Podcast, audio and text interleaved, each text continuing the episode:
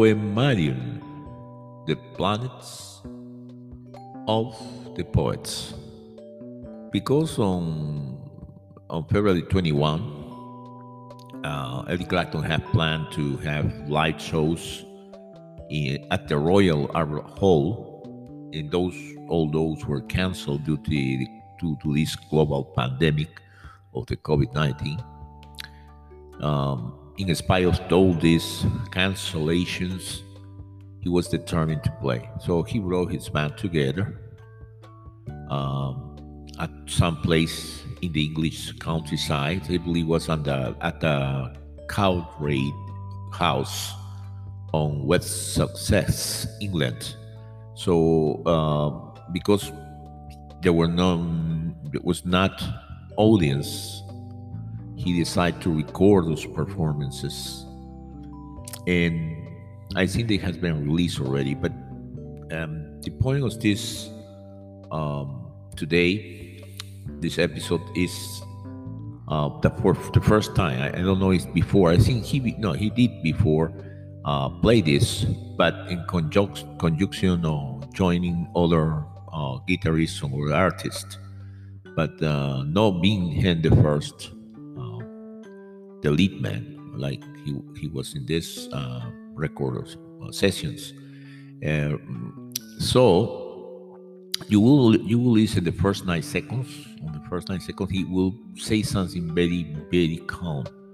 It was one the first times I I, I have myself hearing him saying something on this particular uh, that particular person, but it, it was like a tribute. So this song is a tribute but let's go to listen the song first because that's the main issue, the main uh, topic of today. Uh, the song is, uh, well, in reality, there's two songs, and I think there are two very good songs. Um, so we're going to listen both of them.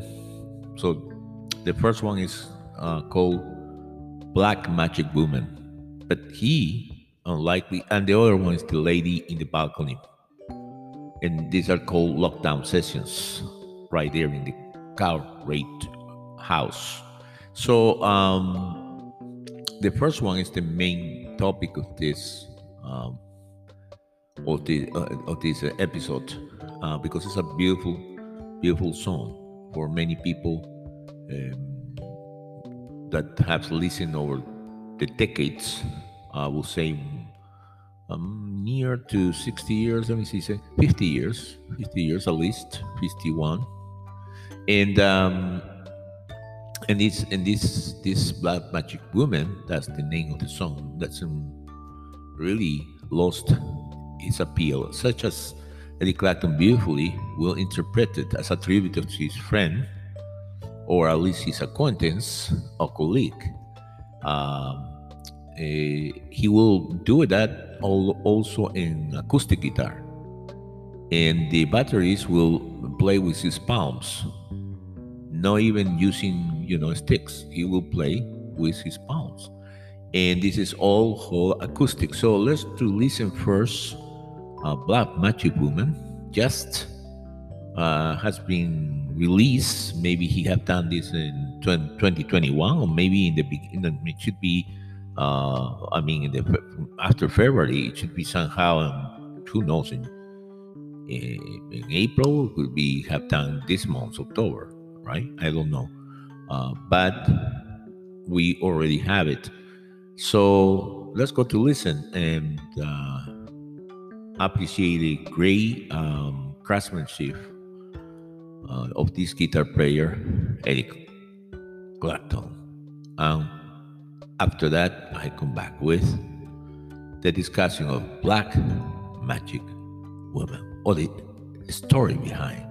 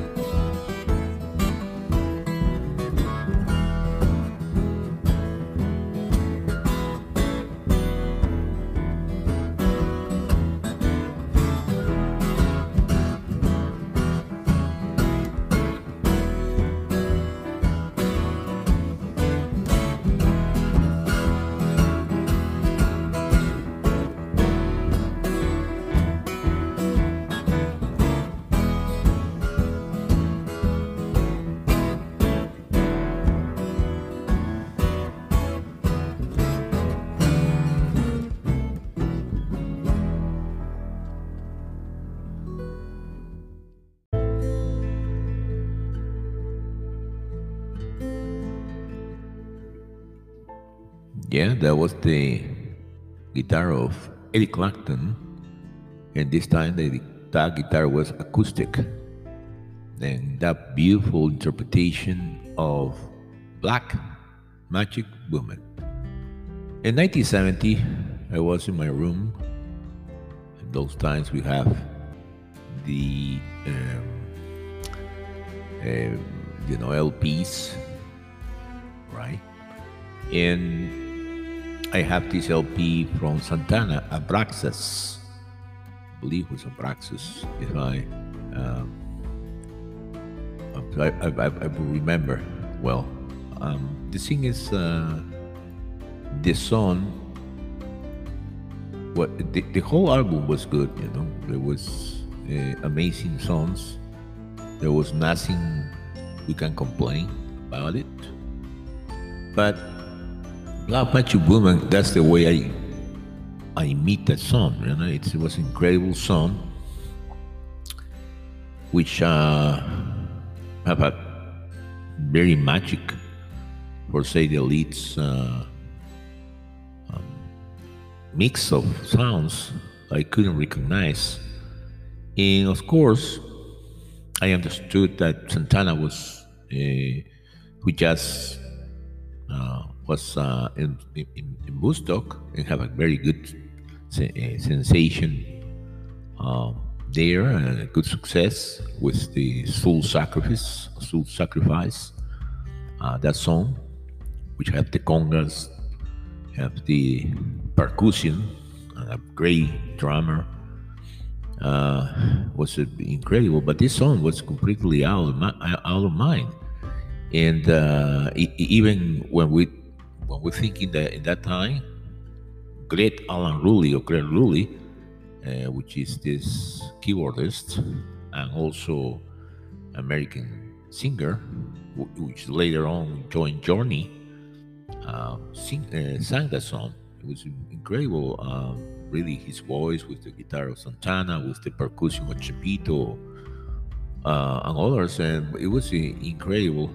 And yes, they appear in, in, in, in the chapters of United States and, uh, charts in the United States and Canada and every in every, place else. Um, I think in US got the number four, huh? and over the years has been cultivated and by many artists, uh, by many bands, right? But audition, not many really, you know, uh, for being that success, not many, you know, because it's difficult to to interpret it.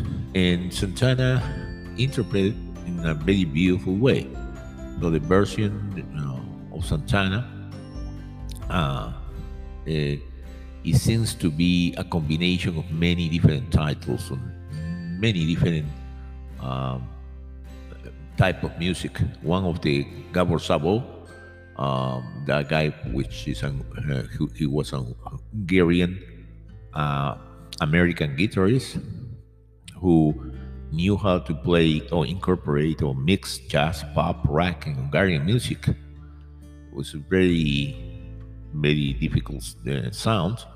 A very great guitarist. In 1966, he was a success with his Gypsy King, which was a mix of jazz and the other ones that we talk about, with Hungarian folk, uh, folks and some Latin rhythms. So this one serves as a, the second part he joined two songs. I later on I learned. I saw there was Santana the one who created song, but he created really uh he compounded two uh two different songs previously. One from this Hungarian guitarist, unknown to me. Um, and, and many times, or later on, after 1970 and 1974, in one album he called Santana's Greatest Hits, he obviated the King part. But many radio stations continue using the Black, the Black Magic Woman part with the Gypsy Queen part as a one song. So it's, it, it, he did that, and because of, uh, doing this in the 1970, he took he took that particular success. But let's go to listen as I did in 1970 that version of Black Magic Woman by Santana and his album Abraxas. We continue.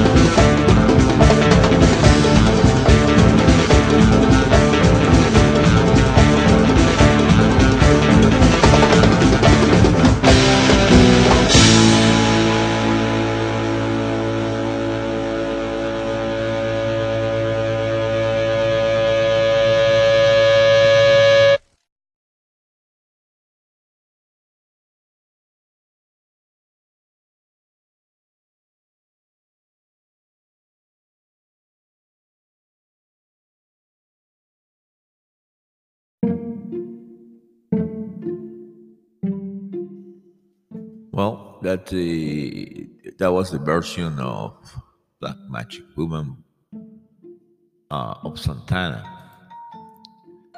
The one that uh, that version uh, was recorded in 1970, and uh, I listened to it, really uh, impressed me, and to many other people as well I knew, and all the world. You know, there was no. Any uh, doubt that was a suc success uh, because Abraxas as, as an album reached the number one on the charts, uh, hit quadruple platinum, platinum in 1986, and we can agree that partially or partially or greatly in depth to that song "Black Magic Woman." Um, but you know, over the years, uh, we uh, understand Black Magic Woman why the song was so um, magic for many people, and we will see that uh, with the years, um, because analysts, musicians say, well, it's, uh, is the set in the key of D minor, or is the verse that follows a 12, 12 bar chord progression alternating between D minor 7, A minor 7, and G minor 7. And also the instrumentation consisting in vocals uh, and uh, these, two, these two guitars talking to each other, or the bass guitar and the drum, it make it very uh, homophonic, Eh, which is a texture in which a primary part is supported by one or more additional strands that flesh out the harmony, but one melody still predominates. The voice and the lead guitar taking the lead roles, right? The song is all true. You know, the song is set in the common time four by four with a rhythm of pushing on the outbeat, the breaking into shuffle beat root. Anything of that is true, but it was um, it was all of that combining with the with you know with the magic of the of how uh, the interpretation of La Magic was uh, really from Santana. But through the years, you know, I I still regard it as a as a cool song. You know, you have a rare compound. It did, sometimes it didn't. The last part didn't match so well, and I started start trying to investigating where this song really came from. Is if it's what how because it was different know, on sound and style, and then I understood that the real uh, writer of the song, composer, was Peter Green, and I didn't hear so much about that musician, and there is so many, um, so many ideas on why that musician was not that particularly popular. But Peter Green was, at that time, a, um, a kind of god. He appears for many people as he, was uh, a semi-god, you know, uh, because he was really an English blues rock guitarist and he was the founder of Fleetwood Mac, the first one, the first time, the first period, the the the, the original founder. Um, no doubt that he is included in many lists as a, one of the greatest guitarists of all the time. And really, he should have deserved a better place in all those charts all those lists. Um, but there is also a reason why he didn't do it. Um, on my why my he want uh, why my of those lists didn't include them as one of the first ones, or was not too, but it's not popular. Anyway, he composed a song. It is Peter Green's is a theme by itself because the way he is able to describe what he wants melodically and through mostly blues, blues rock, which I believe belongs to the second second generation of blues and uh, the British blues based on the American blues. But also Peter Green had many stories, right? And we will say that between Santana and Eric Clapton, in any other, Peter Green was the one who had the blues. And that was recognized many times, or frequently, or at least uh, twice, by B.B. King.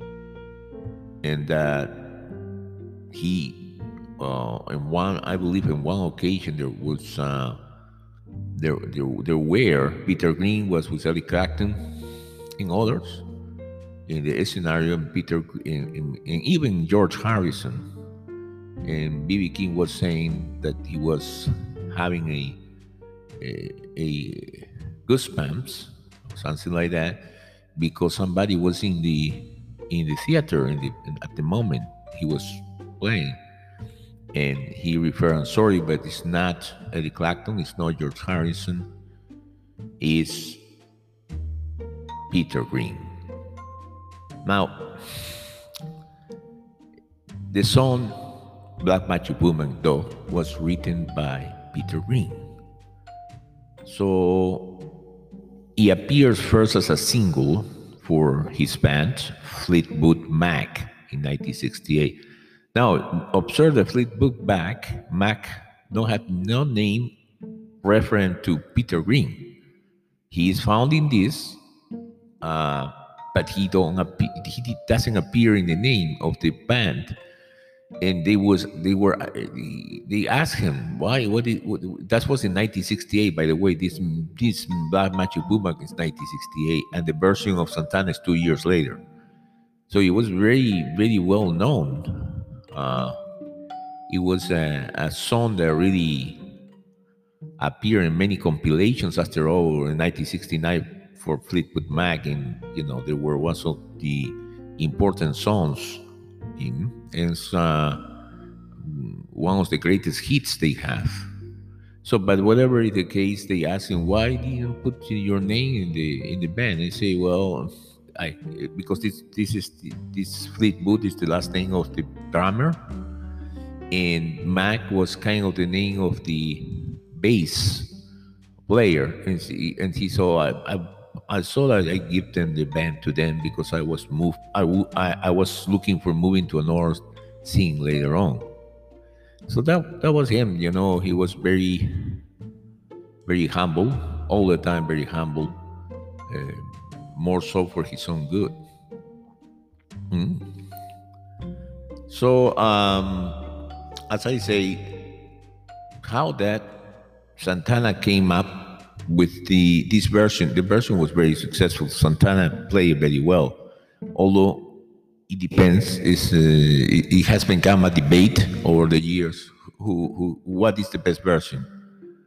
I don't want to put my position. Anybody will have um, it's a matter of choice. Some people like the Santana's version.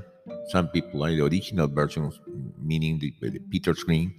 But both they have uh, a different um, tone in a different color. And I would say both are very, very good. Um, but anyway, Peter Green have kind of kind of difference in in that in, in that particular in his version. And it's obviously we had to listen to it, listen to the original in 1960, very close to 1968. Maybe it's a version that they that was a lot in, in, in life. I have that uh, so they play in, in, in a concert, um, and this is the version that I have. I believe close to 1970 maybe, so it can be compared. Um, but it, before we we do that, let's go from the lips of Santana, who visited visited and when I was interviewed uh, by any journalist, I don't remember the name. He will ask, he will ask about Peter Green directly because they knew that this uh, song was Black Woman from Fleet uh, Fleetwood Mac from Peter Green. Uh, but at the same time, in the 1970, close to it or after, uh, that song was the song that was, I believe, a emblem or a sign song, symbol song of Santana's. And uh, so they want to see what they had to say about uh, this particular connection between using or interpreting a already popular song in, in Britain uh, for Peter, Peter Green and make it worldwide popular. So let's go to listen to Santana, what he has to say in that interview. He will speak about only, not only that. is will go on and on about uh, him and about Peter Green and about Eddie Clapton and how they fuse different um, different styles. And in that is in that particular interview, also he refers to how he mixed different different sounds from different artists, including of course Peter Green.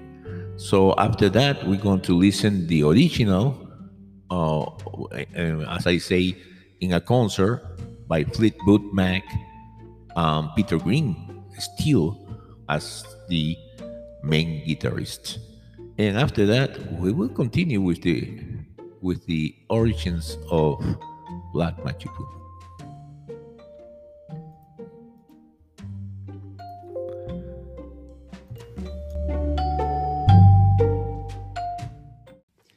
And Peter Green, was he someone that you admired for his musicianship?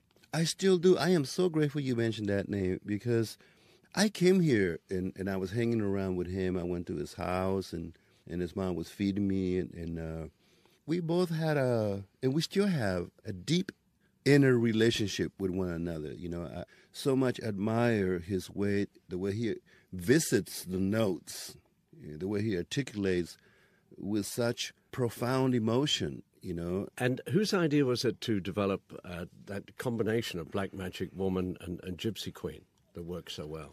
It was my idea. You know, we were in Fresno uh, doing a sound check in a parking lot, and Gregg Rolie says, Hey, I got this song that maybe we can try. I go, Okay, let's hear it. So it was Black Magic Woman. And so I said, even back then, I had a portfolio and a big Rolodex of, so I said, I'm going to put a little bit of Wes Montgomery in there and a little bit of Otis Rush and, you know, and Los Indios Tabajaras, you know, and then we, we're going to combine it with Gabor Szabo, Gypsy Queen. And you know, for for me, it's always been like that with music. It's no different than what Jimmy was doing or, or Eric Eric does. We all listen to everything, and we create, we sculpture our own beauty expression from the things that we love.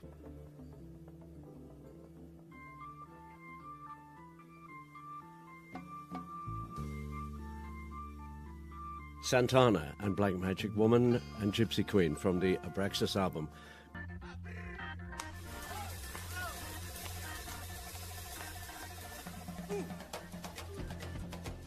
In 1975, you toured with Eric Clapton. Did you get to know him very well during that period? Yes, very much. He and Peter Green, you know, they're we're comrades in the battlefield of whatever it is, but we're in it, you know. Uh, and once we put the guitars to the side and we're able to communicate and talk and articulate, we have so much in common, you know, because all three of us want to utilize music to bring beauty, you know, to this planet.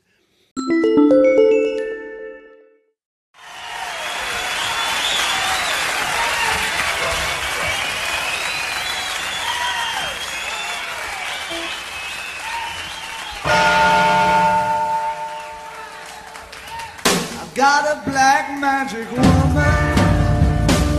I've got a black magic woman.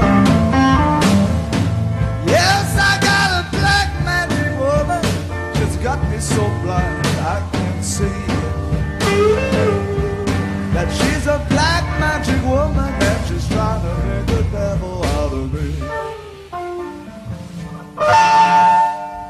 Don't turn your back on me, baby. Now don't turn your back on me, baby. Don't turn your back on me, baby. You're messing around with the tricks. Turn your back on me, baby, you might just break out my magic stick.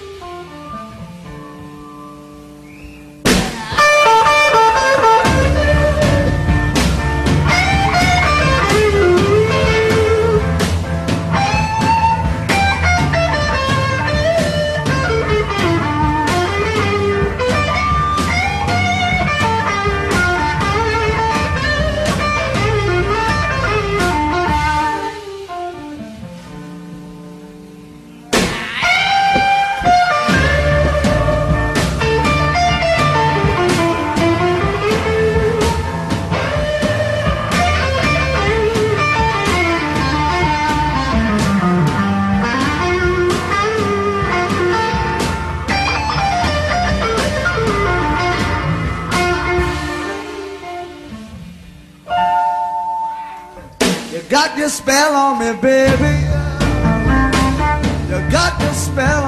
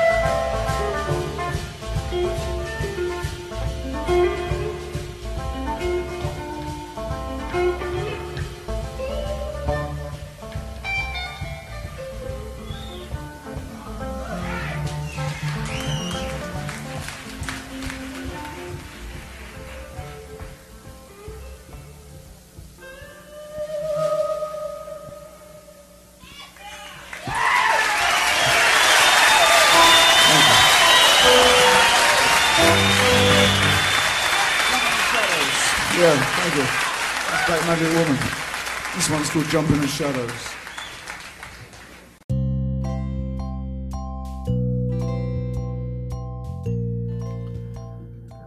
Well, we um, listen first the words of Santana about how he uh, envisioned the combination of Gypsy Queen and uh, Black Magic Woman of Fleet, uh, Fleetwood Mac of Pete Green.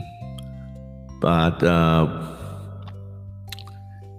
the, the, the there's many things that we can uh, see uh, because the basically this particular blues a really amazing song also have roots but first let's go to uh, inspect or analyze what uh, santana took eh, and make combination. He say uh, that he uh, have a Rolodex, right, in which he have different artists, and so he choose this black magic woman and then combine it with uh, Gypsy Queen of Szabo first, of the Hungarian uh, American guitarist, and and then he puts some uh, uh, Wes Montgomery there, and then he even put some Indios Tavares, uh, and then we we will should listen all of them because um, there were great artists by itself, and of course we already have listened the original Peter Green have their own grasp, and by itself is it was I believe uh, with the time uh, it has become very popular, and every time people say, "Oh, I didn't know uh, that this I love the song of Santana when I listen, but now I know that that that Peter Green and in in this song I love this also this arrangement uh, of Magic Woman. So over the years, uh, this song has become part of the um, of the uh, the favors of the of, of the people that listen and like to listen this uh, music. So let's go to listen Gabor Szabo's uh, instrumental Gypsy Queen to, to just have an idea what of uh, where those people were inspired. I mean, at least Santana was uh, has been uh, uh, inspired by Gabor Szabo, and also we should listen to the Indios Tavares, which were very popular in the 50s. And some people say even in the latest or mid 40s. The career spanned for a long time. Now, they were really very, very articulated musically. You would not to confuse that there just was two people um, that had learned guitar by themselves. I think they were trained. Most are very suspicious of how they really play so well and so beautifully the guitar, how those uh, um, interpret, you know, these uh, musicians were able to to to play the guitar and have a worldwide worldwide acceptance because the beauty of their melodies and we'll say about the India the India the Indios Tavares or Tabajaras, pardon, were from um, uh, from Brazil. So in the 40s and 50s, they have great, great amount of uh, audiences around the world. And let's go to also listen to the eh, play of Wes Montgomery from the Indias Tabajaras, right? So we're going to first Gypsy Queen, then Los Indios Tabajaras from Brazil will interpret Maria Elena. And I'm going to put also Wes Montgomery, uh, all because he was part of the combination uh, referred by by Santana, right? And after that, uh, we'll come back, but this is only the Santana version. Now, the version, original version, also have inspiration. So Pete Green uh, was inspired by another song, and from that song he made another song, which was completely his song, which is Black Woman. Remember, Black Woman was took as is by Santana, also interpreted, but it was his. He didn't move even at the lyrics. They was sang uh, as as they were uh, composed by Peter Peter Green, and all the the song was interpreted following the the um, the music uh, written by by Peter Green, but he fused other elements, mainly the Gypsy Queen that we are going to listen. So Gypsy Queen from Gabor Szabo, and uh, then uh, we're going to listen to the Indias, uh, the Indios Tabajaras, Maria Elena, and from Wes Montgomery we're going to listen uh, Bumping on Sunset. With me, we have another a another way to see that this this beautiful music of black magic woman. See you in a few songs.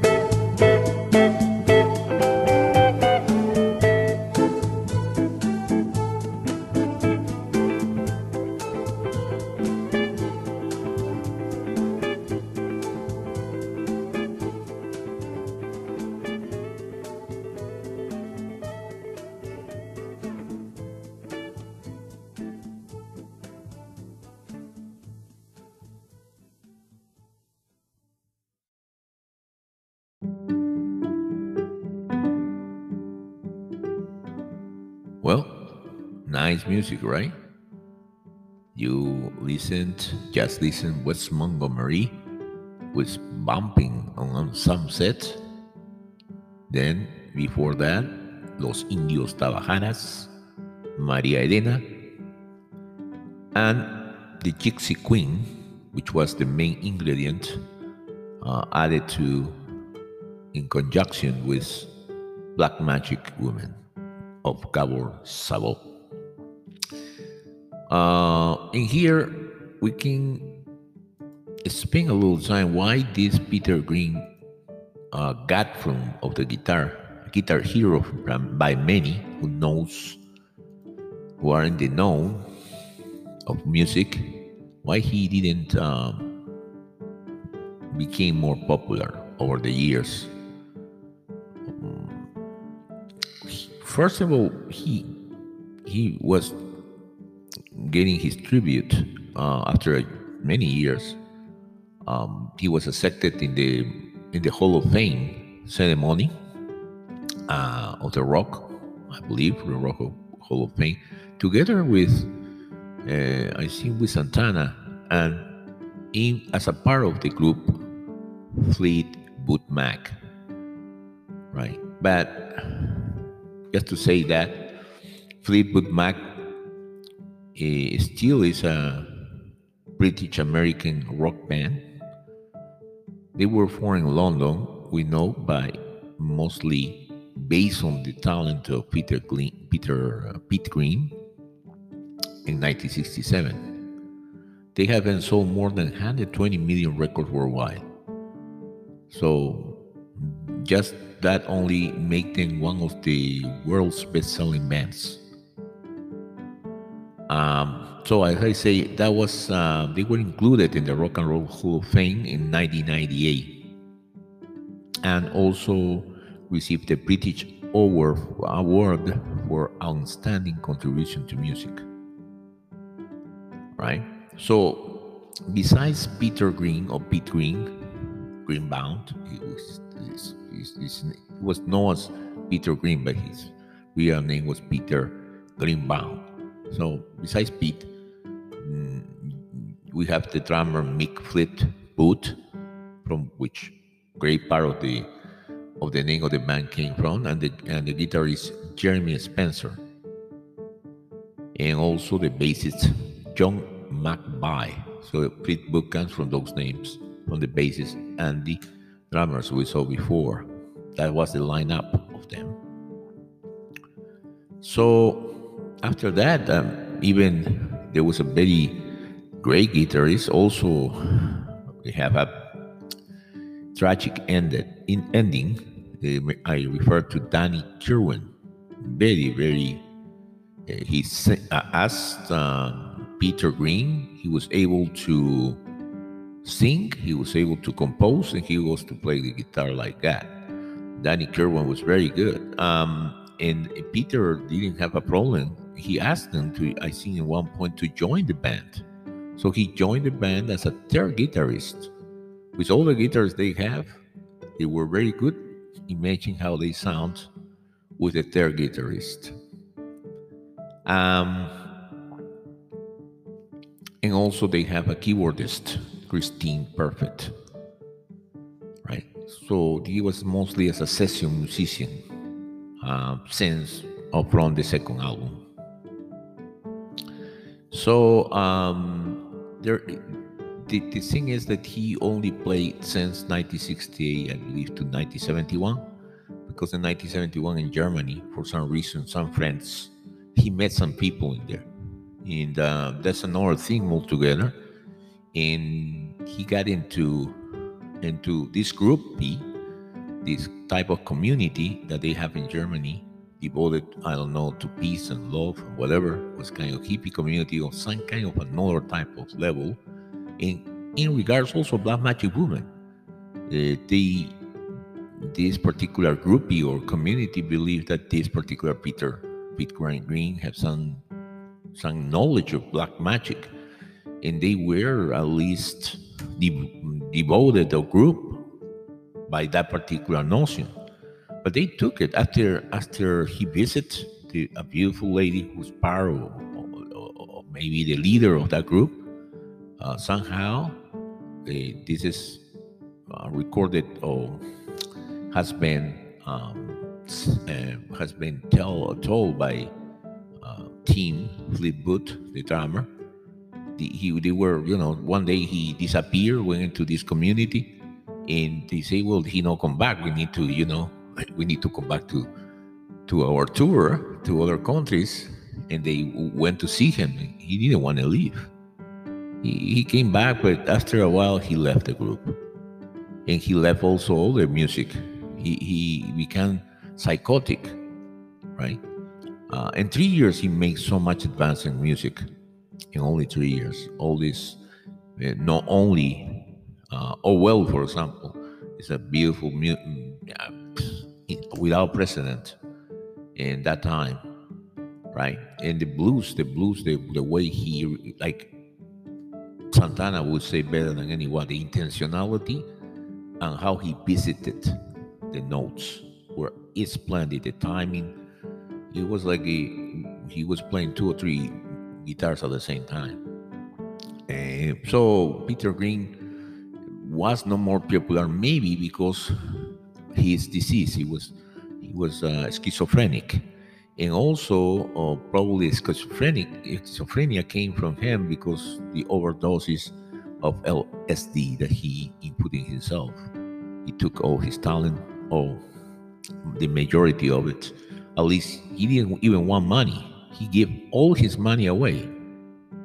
And at one point, only he survived, and we had to say this because Santana's Santana's recognizing as a as a as, as an author, and anything that came from that song, uh, the part that came from the rights, I believe the royalties or something, came went to his home.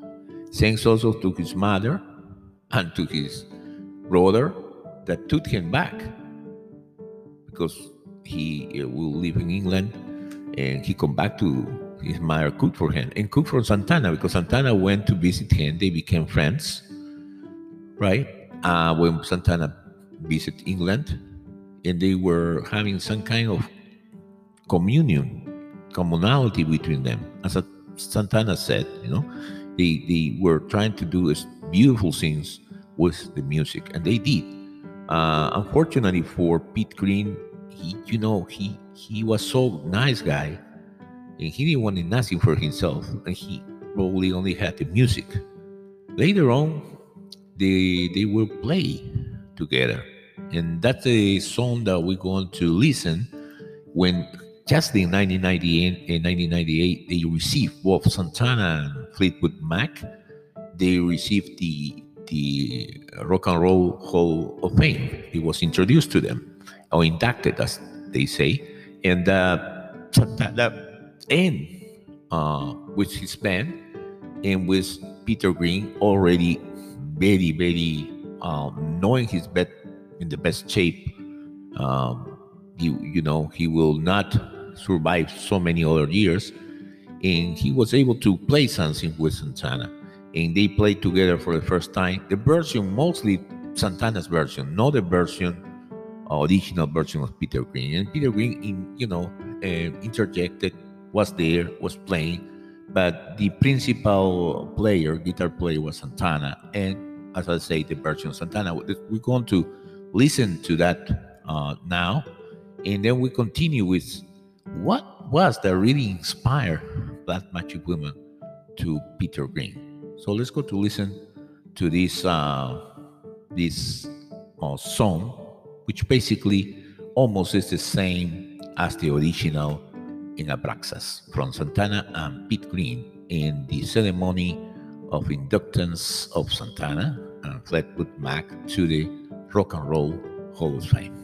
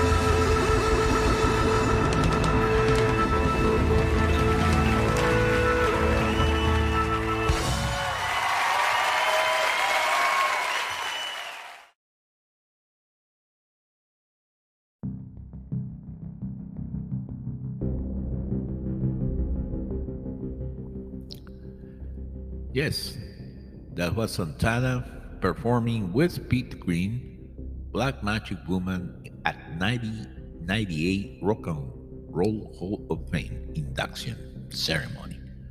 Well, in um, 1995, probably very near to 1997, in those between those years, I began acquaintance with many people. We talk about music, we talk about different things. And I remember saying somebody said to me uh, that he remembers like any other day the day that he was surprised when he learned that Santana did not write the Black Magic Woman song. Right? Because he grew up with the Santana version as I did, which he loved, he told me. So also this friend told me that he remember very much because I was surprised too by learning this. Um, that's the way I learned this. I didn't know. Uh, that in college he became familiar with Danny Kirwan, which is the one that um, Peter Pete Green invited to the band to Fleetwood Book, uh, Fleet Fleetwood, it's Fleetwood Mac, pardon. I love it. Only later in life he will discover that Peter Green playing. You know, he just know the band, but he didn't know much about it. And he say this to me without doubt that he really believed that the best version of Black Magic Woman uh, was interpreted by Peter Green because of his superior vocals and the fantastic guitar interplay between Kirwan and Green. And he added, but he loved all the time and applauded Santana for taking up the challenge and making something kind of anew of the whole composition. As I told you, B.B. King said that Peter Green was the only guitarist that ever made me sweat. That's the words of his used. He was the only guitarist that ever made me sweat. Um, over the years, also, and sometimes it, it seems like even in the interview that we have listened over this episode, Carlos Santana will claim that he made this song better or so much different and most popular. Maybe he did made his song uh, most popular because he put so many ingredients, spices. Uh, but it's uh, it's a claim that I don't know. Everybody will, as my friend, everybody will support. And, but there's something that I will tell you.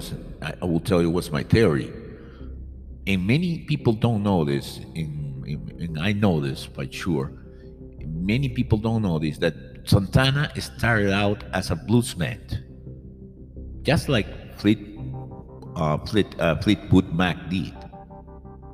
Um, and, and my theory is that they didn't have because the success they have in Woodstock and they needed to accomplish an album, they didn't have uh, so much material, right? That's why I think they put some material like, uh, oye, ¿cómo va? Or, no, vamos a la camita. Those there's two themes that there they put those themes that they were um, very dissimilar to the kind of music that we were listening uh, from the American market uh, at that time, 1970, 1971, 1970. So they they need to input this. So somebody as he said, keep the idea. And I think he made a name, I don't remember. But somebody in the band told, let's go to play Black Magic Woman. And it, when he listened to it, I don't think so he could even imitate the, the bluesy, the, well, the, how I can say, the, the feeling of, of, of Peter Green's and so he decided to do most likely what he could do, which was the Gypsy Queen part of uh, Gabo instead. That seems to be more complicated, but maybe for him, uh, primary was more familiar. Um, and I, I thought, I think no of them could have played, or did play that part like both they play, you know, um, and mostly Peter Green part, also Cure Kirwan's one doesn't go down. They they couldn't, so they need he needed to do that, and finally was accomplished. So that everybody was ecstatic because it was very commercial in a way for that time, and people were opening their their their ears to new ideas, and that was, I believe, what made it so very popular. But uh, I say that Santana was would say something like that in one interview. I used to go to see the original Fleetwood Mac, and they used to kill me, just knock me up. He say uh, this in one book on the guitar greats. To me, they were the best blues band, and I believe they were. Um, and I listened to them before, and I never knew there was a Fleetwood band, uh, Fleetwood Mac, because I have a friend who have these LPs. They have thousands, all all his one room full of LPs, vinyls, and he will just take it out on secretly, uh, you know, without we knowing. Just he want us to listen the music, I guess, and he will put these LPs in the, you know, and in and we will listen, but we never, you know, have the time or find out who was. Mama, I remember having the sensations of listening to Peter Green before, like could be appeared to me. Well, anyway, Santana did added some things that were great because Abraxas is one of the best albums ever from his uh, from his you know from his uh, uh, way of, of style to, to play and the thing is we are Peter Green It how Peter Green uh, get this particular idea no? so the original version of this is a blues song. Everything comes back to the American blues song. And when I say American, I say Afro American. And it was the original persons. I don't know what the British um, got in the 40s and the 50s, this fever. And we're talking about the second generation of blues, British blues, because it's a first generation and it's very interesting too. But this first, second generation, all these people, I will say from all older Stones and all these Beatles and Eddie and all these uh, bands will listen the animals right they, they were listening to to these songs from uh, uh, people like Muddy Waters right? And uh, BB King and other uh, artists. And one of these was um, Otis Rush right? One of these artists was Otis Rush, a great, uh, a great voice and very popular in those times for us people who were in the know, and and that it was, uh, that I believe Peter Green. Um, uh, he said also in one on interview that he was inspired by listening to the album called I love another woman, and that uh, and that was really um, what he came from uh, this particular song, you know, um, from that album of uh, Otis Rush, especially um, "All Your Love," that particular theme in that particular album. Um, it's no dispute that it's it's obvious when you will listen and we will listen and we will close this particular episode with that we understand um, the connection between all your love from Otis Rush and Afro-American blues I believe Chicago blues um, um, that I had to recheck that but um, you will see, you will define. Uh, it's powerful, powerful, always powerful. We come back to the to the origins of of blues, blues rock, and that only pe- sensible people like Peter Green will transfer into another song altogether.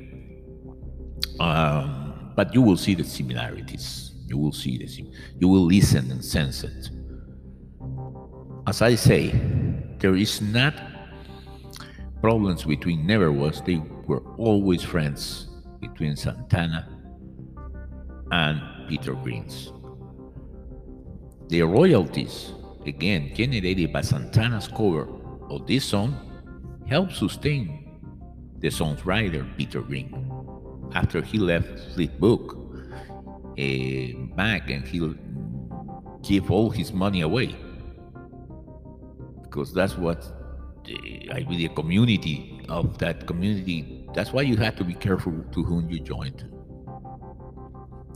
If otherwise, he will be found destitute, if well not for his family, mother, and brother, he will find himself in problems in the early or the later 70s.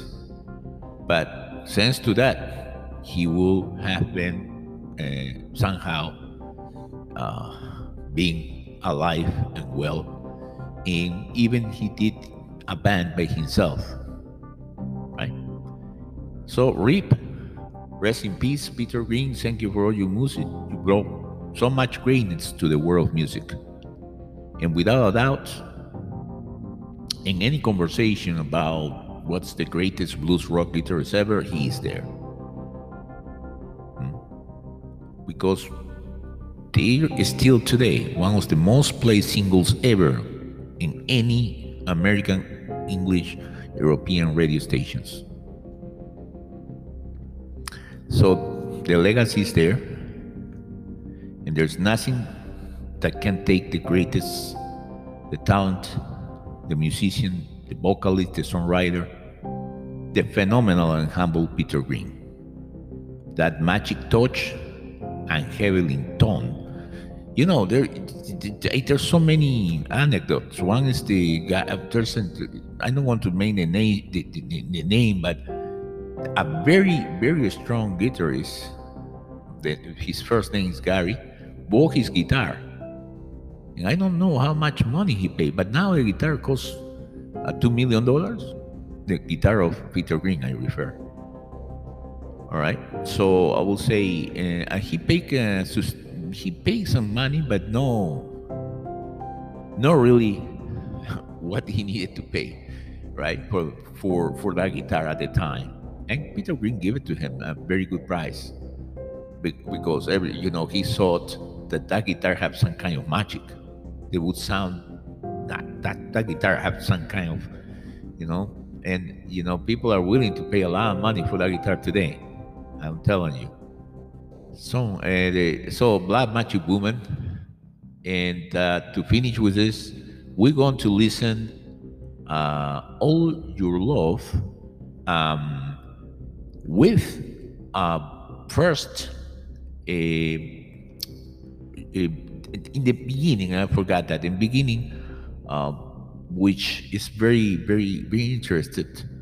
Uh, not at the very beginning, but the second band, I believe, which he was still very young. Pete Green joined the John uh, John Mayall's Brew Breakers, and that was a band, a blues band. Still, I believe, still some members play this band, but that was a band of blues no question, British blues. And the first guitarist before leaving was Eddie Clapton.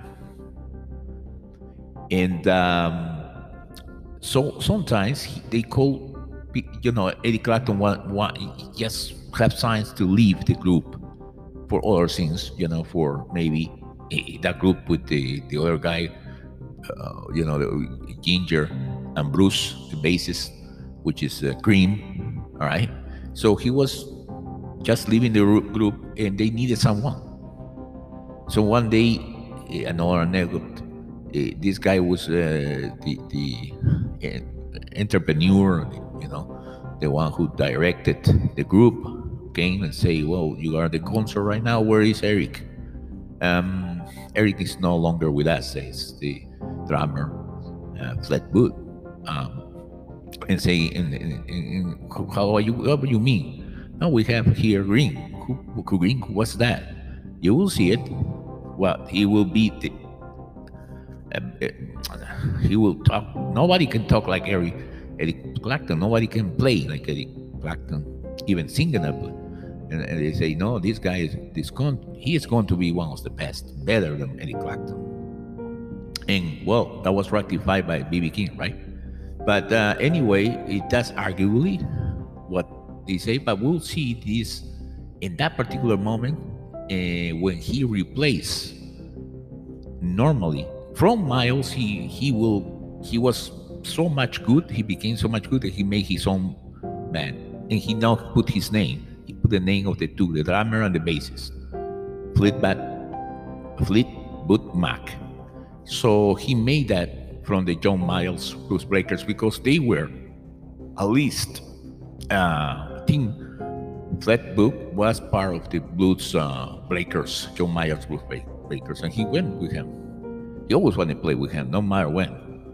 So that is going to be all you love in that particular band, the the John Miles Blues Breakers.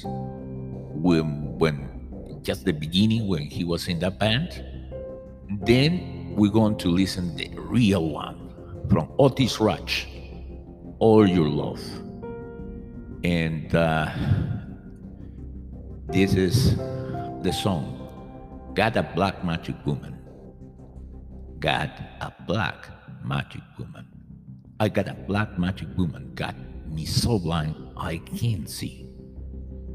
That she's a black magic woman. She's trying to make a devil out of me. Don't turn your back on me, baby.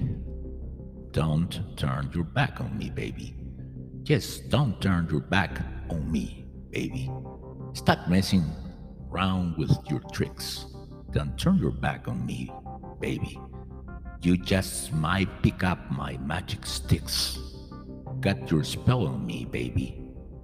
You got your spell on me, baby. Yes, you got your spell on me, baby. Turning my heart into stone. I need you so bad, magic woman.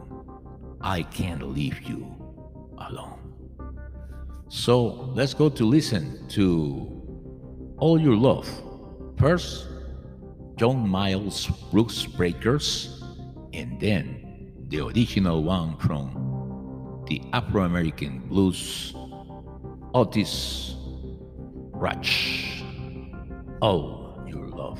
With me, up to the next episode of Poemarium, the planet of the poets.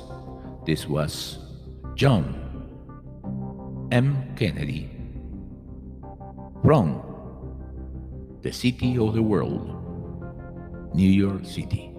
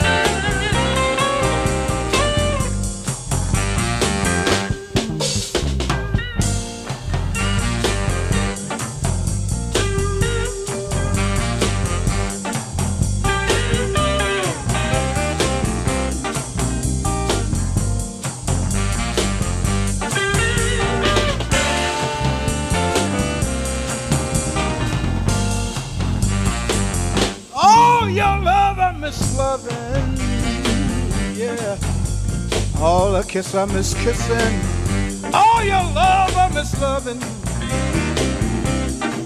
All the kiss I miss kissing. The way I love you, baby. You don't know what you've been missing. All the love, pretty baby. Have in store for you. All the love, pretty baby. Have in store for you. The way I love you, baby. I know you love me.